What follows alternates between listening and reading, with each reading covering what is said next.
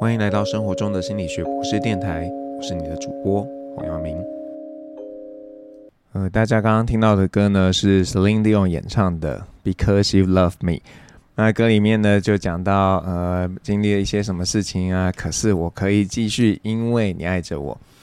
那呃，今天的节目呢，会有一点特别，因为嗯，我们要谈一个有一点严肃的主题，就是我们要谈跟死亡有关系的主题。所以，如果你现在状态比较脆弱，或者是你对这个主题是比较敏感的，要请你按下这个呃暂停钮。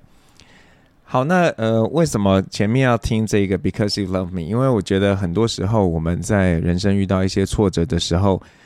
嗯、如果那个时候你知道，呃，有人是爱着你的，那或许呢，你整个的心境会是不大一样的。那今天就是想聊一聊，如果呢有一刻，那我们觉得对生命感到绝望的时候，那我们要怎么办？那之所以会想要讨论这件事情啊，是因为我觉得，嗯、最近在比较短的时间内，有一些人离开了我们。那特别有两位，呃，有点年纪的中老年人。感觉呢，都是因为生病的缘故，然后选择自己结束了生命。那其中一位呢，是这个淡江大学的前校长。那他在选择跳楼的前几天，其实还有接受媒体的采访。那当时似乎没有被察觉有什么样的异样，但是啊，这个校长在遗书中呢，表示呃自己啊，因为脑部病变，智能已失，没有办法进行教学与研究。那另一位呢，则是这个雕刻大师朱明。那虽然生病很久了，但也不知道到底有什么样的一个怎么讲，呃，最后一根稻草吧，就是让他选择呢，呃，要可能是要结束生命了。那虽然这个呃这两位的例子都让我们觉得啊，久病厌世啊，很合理嘛，但事情呢可能没有那么简单哦。那想跟大家分享几个呃调查研究的结果。那其中一个呢是在北爱尔兰他们做的一个普查研究。他们追踪了一百多万成年人，他们的健康状态，以及呢，在四年内的死亡记录。那结果他们发现啊，虽然从这个生病的状态可以预测这个自杀的比例，就是说呢，有越多生理上不适的这个，他们自杀比例是越高的。但是啊，如果今天我们把这个一个人是不是可以在生活中可以自主生活这个因素考虑进去的时候，那这个自杀呢，跟生病之间的关系就不存在了。那这什么意思呢？这就是说啊，呃，我们之所以觉得人啊生病啊会有比较高的自杀的倾向，其实啊，生病并不是最主要的原因。最主要原因呢，是因为生病让他们生活自主性下降了，他们的生活受到了限制。那这个呢，才是真正导致这个呃生病的人自杀率上升的原因。那不过值得一提的是呢，在这个报告当中啊，呃，越年轻的族群，这个看到了自主性跟自杀之间的关系是越强的。但是呢，这个六十岁以上的族群呢、自杀不论是跟自主性或者是跟生病的状况，基本上都是没有关系的、哦。所以很像不能拿来解释我们前面提到两位中高龄者、中高龄男性选择决定生命的这样的一个嗯事情。那不过还有另外一个研究结果，呃，发现不大一样。那这个呢是在英国这个呃一项这个涵盖了九成民众的一个普查资料啊。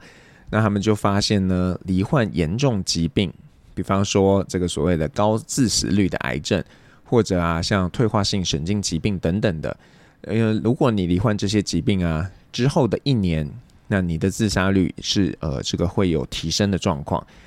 那在这个调查当中呢，罹患这些严重疾病的人，平均而言是呃大概六十五岁左右。那这个呃正常就是说，他的整个母群呢，大概是接近四十岁左右。所以从这个的研究看起来，很像是嗯生病会是一个原因。那只是呢，刚好这个高龄者呢，呃罹患这种严重疾病的。比例比较高，所以会觉得，诶，他们很像自杀率会比较高。那不管怎么样啦，这两个研究呢，其实都发现了生病啊会提升某些族群这个自杀的比例。那显示啊，当生病的时候呢，嗯，我们可能不能只专注在这个生理面上的一个治疗，也要想想这个心理面上要怎么样去照料这些病人。那为什么有些人呃生病了之后，他会选择要结束生命，有些人不会？那我想呢，这跟一个人的一个心态是蛮有关系的。比方说，我们会讲啦，好厌世啊。那当然我知道很多人呢、在嘴巴中挂着好厌世的时候呢，这个跟所谓真正厌世到采取行动结束生命的人，嗯，其实是不大一样的。甚至呢，多数讲这个好厌世的人啊，其实并没有真的那么厌世啊。那所以说，呃，我们如果要去想象，哎，为什么一个人会厌世？这个好像有一点困难。那我想邀请大家呢，换一个角度来思考，就是我们可以想一想，嗯、那厌世的想法应该是很热爱生命吧？那到底我们在生活中会有什么样的期盼？什么样的事情呢？是让你觉得哇，生命真好，我好期待每一天的生活？那对我来说啊，呃，很重要的一个因素，呃，也就是最重要的那个因素，是我在乎的亲朋好友。那特别是呢，比较亲近的家人。那我也跟大家分享，就是呃，年轻的时候啊，我曾经有一个想法，就觉得说，哎，六十岁都差不多了吧，趁自己好手好脚的时候就够了。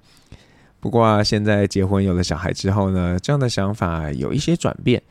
听起来像有点老掉牙，但是啊，我会希望说，呃，自己可以陪家人久一点，让他们呢不要因为自己的离开而感到伤心。那我太太啊是一个很重感情的人，那即便呢我的岳父已经往生呃二十多年了吧，那每次想到父亲呢，他眼泪啊还是忍不住会滴下来。那家里的老二可能有承袭妈妈这方面的重感情。有一次我忘记我们看什么电影，那因为剧中的爸爸离开了，他就一直哭一直哭。呃呃，每次啊写卡片的给我的时候啊，或者呢他自己生日许愿的时候。常常都会有一个愿望，就是希望爸爸可以长命百岁。嗯，所以我觉得，呃，这个对我来说，呃，陪伴这个亲朋好友会是一个对生活中非常有期盼的一件事情。那第二个因素呢，嗯，应该跟我想要完成的事是有关系的。虽然有时候啊，会觉得自己做的事好像可有可无哎，但是呢，我提醒我自己，也提醒你。千万不要这种愚蠢的想法。只要你是好好做事，那么你做的事情啊，绝对都是有它的重要性的。那我们之所以会觉得呢，自己做的事很像不是那么重要，有几个可能的原因啊。比方说，有可能啊，我们做的事情只是整个这个呃大程序当中的一个小环节。那我们可能呢，没有办法直接看到自己的付出和这个最终的成果有什么样一个紧密的关联性，所以会觉得啊。自己的付出，嗯，好像一点都不重要。那另外啊，就是我们很容易呢，把别人的付出当作是理所当然的。只有在失去的时候啊，才会惊觉，哎呀，原来那个人看似微不足道的付出，其实是很重要的。那不论呢，你想完成的事是工作上的，或是啊自己生活中想要完成的，那特别是那种生活中想完成的，我觉得应该都会特别的让你呢，有想要继续活下去的动力。那第三个因素呢，跟第二个有一点接近，就是说，如果呢，你知道自己的存在是有意义、有价值的，那你就会更珍惜这样的感受。那觉得生命有意义这件事呢，过去啊，在一些老年研究上啊，已经被证实说啊，这个会影响一个老年人的寿命，就是觉得自己生命有意义的啊，会比较长寿。那另外啊，这个生命的意义感也被证实呢，和人的幸福感是呃有高度的关联性的。所以反过来想，如果一个人的生命中没有什么重要他人，觉得自己不重要，觉得生命没有意义、没有价值，那他很有可能呢就会有这个厌世的感受，会觉得自己很像没有活下去的必要。那不少老年丧偶的人呢，也很容易陷入这样的情绪中，特别是丧偶的老男人，适应的能力可能非常不好。那因为啊，这些孤僻的老男人。生活的重心可能就是自己的老伴，那生活中呢，可能多半也是太太来照顾的。那一旦这个人离开呢，可能顿时会不知道，哎，到底该怎么过生活啊？那这个孤单感也会大大的提升。那这些东西呢，都是让他们在一个蛮高风险的状态。那么对于这个久病的人来说，那除了刚刚提到的这三个原因之外，嗯，觉得呢自己只会持续退化，不可能会好，也是相当令人丧气的。那之前呢看了一部电影，我想念我自己，Still Alice。那当中啊，这个女主角就是罹患了这个阿兹海默氏症嘛。那她在一个公开的演讲中，她就提到了：“我好希望我自己得到的是癌症，而不是阿兹海默氏症。”那原因其实没有别的嘛，因为啊，现阶段呃，虽然有一些号称可以治疗阿兹海默症的药，但是还没有这种嗯，真的让人觉得哎，这个被治好的这种药物。但是呢，阿兹海默症其实蛮有趣的，就是说，虽然现在看起来像无药可医，但是啊，到了比较严重的时候，其实当事人他自己也不会有特别的感知嘛。至少我我身上觉得，因为他们不太有这个 self awareness，那所以呃，对这样的人来说，他其实不太会丧志，不会厌世的，会感到难过、伤心，甚至有厌世感的，其实是陪伴他的这个家人朋友，好，那现在呃，我们要听一首歌，这首歌啊叫做《厌世小姐》。我们呢，先把这个说厌世的感觉都留在这首歌当中。那接下来呢，我们再去谈一些别的课题。那我们刚刚谈了呃，为什么人们可能会厌世？那接着啊，我们呃要来聊一聊，到底要怎么样从这样厌世的感觉走出来呢？那我觉得这有一个很根本重要的事情，就是。当事人要起心动念，有想要走出来。虽然我们可能会觉得啊，厌世不太好啊，但是其实对有些人来说啊，不要做改变，持续的在这个厌世的状态，有可能对他来说是比较舒服的。即使啊，别人觉得他很像很惨，但是呢，对他来说，这个可能是比较安全的。那也就是说，如果今天有一个人，他其实没有打算这个走出这个厌世感，那其实旁人要做什么也没什么用处。那之前呢，我看了一本书，叫做《弹性心态》。那这本书啊，是这个探讨经历创伤的人，为什么有一些人可以从创伤中复原，有些人又不行。那作者觉得啊，这个跟人们的心理韧性是有关系的。他觉得呢，如果一个人他的心态是有弹性的。心理韧性呢，就会是越好的，所以他提到了三个信念嘛，一个就是保持乐观，一个是相信自己应付得来，一个是不畏挑战。那我觉得这三个信念是蛮好的啊。不过呢，我觉得如果对一个嗯已经厌世的人来说，你要他保持乐观吗？你要他觉得自己可以吗？我觉得这其实都是蛮难的。比方说啊，你就很难叫一个已经绝望丧志的人跟他说：“你乐观一点啊，这样日子才可以过下去啊。”那怎么办呢？从个人层面啊，我觉得有一件事是我们可以练习去做的，就是我们要练习学习这个所有事情呢，其实都是相对的，并不是绝对的这样的一个道理。人呢，真的很奇怪哦，我们在呃生活当中呢，面对各种事情的时候。其实都不是用那个绝对性来去做一个判断，我们会想要比较，想要知道别人怎么样，然后才来决定我要怎么样感觉。比方说啊，你可能某一天啊玩刮刮乐，会中了一万块奖金，你可能非常兴奋啊。可是呢，如果这个时候你的朋友跟你说：“哎，我刚刚中了两百万”，那我想这个时候你可能就不是那么高兴了吧。那也就是说呢，我们对于这个一万元这件事情，它真的呃对我们的影响，并不是所谓的绝对哦，有一万元很开心，而是因为我们跟别人比较，别人没有，我有，所以我开心。可是如果别人比我多很多，我只有一万元，我就不会开心。所以你可能可以看看一些比你更惨的那些人的际遇，或许就不会那么绝望。不过呢，我当然不是说我们一定要去找那些比我们悲惨的人，然后来衬托说哇，我其实没有那么惨。但你真的可以提醒自己，你呢没有你想象的那么糟。一个人到底惨不惨、糟不糟，真的跟客观的事实呢没有那么强的关联性。那我自己啊，在有点绝望的时候啊，就会用这样的方式啊，就会想象啊，其实我会更惨的。但是呢，我现在其实没有那么惨，然后就会觉得哎，心情比较舒坦。那在两年前的十一月啊，我我就经历过这样的一个阶段吧，因为那时候就是脚扭伤了，然后有一天因为脚扭伤，然后去看复健科。那有一次在等这个复健科医生的时候，天哪，我的手机死机了。因为可能不知道，但是我是一个呃宅男，然后手机如果坏掉或没带到手机，手机怎么样都会让我很焦虑，所以那那个时候我就觉得万念俱灰。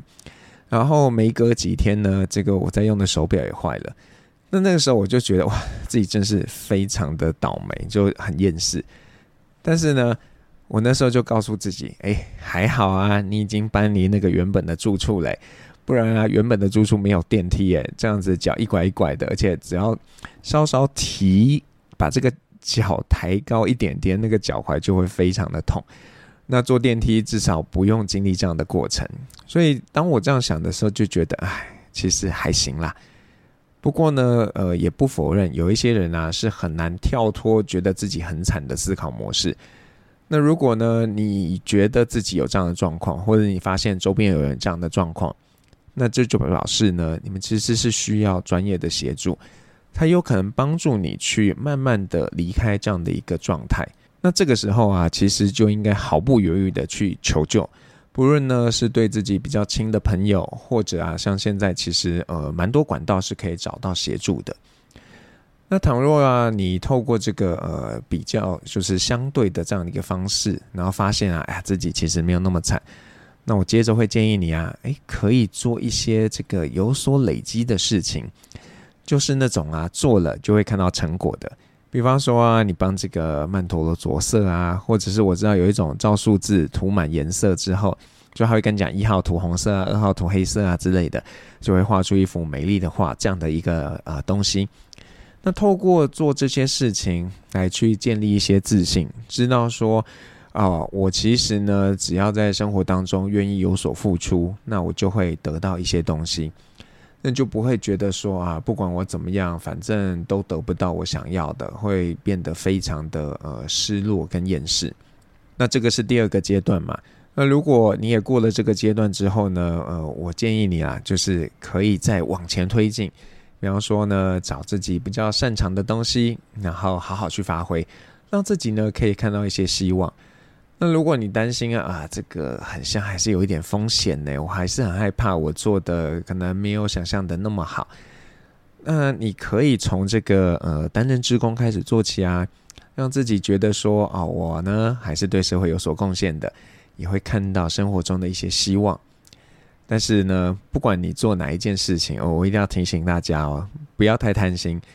不要觉得说，我今天只要做一个一件事情，我马上就会从很厌世变得对生命充满期盼啊、其实不会这样的，这个绝对是一个渐进的过程。那如果你愿意的话，当然可以时时提醒自己，我其实已经进步很多了。那虽然呢，离我想要的目标还有一段距离，但是呢，只要我继续下去，我应该还是有机会可以到达那个终点的。那接着呢，我想呃特别去谈一谈，就是说呃，因为有的时候我们可能自己的状态是还 OK 的，但是我们周遭可能有朋友状态非常不理想，那遇到这个时候该怎么办？那如果你发现呢、你周边有这样的人，那呃，我建议你可以做一点小的事情，让他们觉得呢，他们还是被别人关注的，比方说啊，可以请他喝个饮料啊，或者啊送一个便利贴，上面画个笑脸给他之类的。那但是呢，也不要太刻意，不然啊，反而会有这个反向的效果。但是我也必须老实说，有的时候呢，我们是不容易察觉周遭是不是有人状况是不好的。特别呢，当这个人跟你不熟的时候，那如果啊，呃，有这样的状况，然后后来要发生不好的事情，那你千万不要觉得很自责，觉得说啊，这都是我的错。如果当时可以多关心他一点，如果当时可以怎么样，那或许这件事就不会发生。对，或许你如果当时做的什么，那这件事不会发生。可是那已经过去了嘛，那我们没有办法去改变过去发生的事情啊。那只要呢，你可以因为有了这样的经验，然后你可以提醒自己，诶，那未来如果还遇到这样的呃人，那我可以想办法怎么做。那如果你有汲取这样的教训，我觉得，嗯，就该就是放过自己了吧。那呃，在我们跟学生互动的过程中，当然也曾经有处理过一些呃，有人想要结束生命的事情。那那个时候，当然我们也会很焦很着急，然后也会觉得有没有还可以再多做什么。但是很多时候你会发现，嗯，这不是你想，然后呃就能够就能够做到的，或者是对那些当事者来说，事情可能也没有我们想的那么简单，那么容易，因为可能日子对他们来说就是真的非常非常难过的。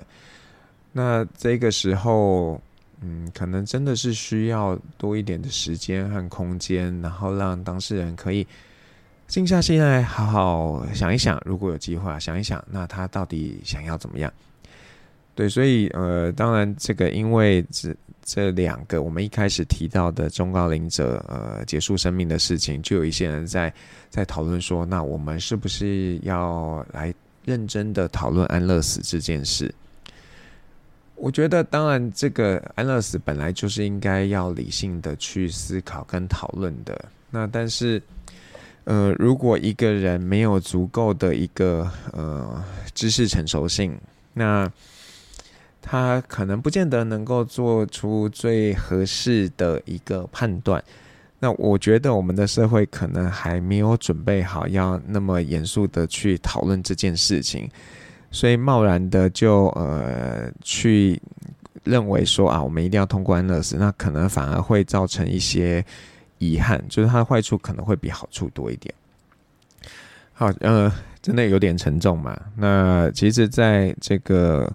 写稿到啊，就是在准备节目的过程中，有又有另外一个让人蛮难过的事情。那当然我们不知道确切的原因啦，就是呃，我之前应该有在 podcast 中或者书中一定有啦，有介绍过。我喜欢看那个 MasterChef Australia 这个节目，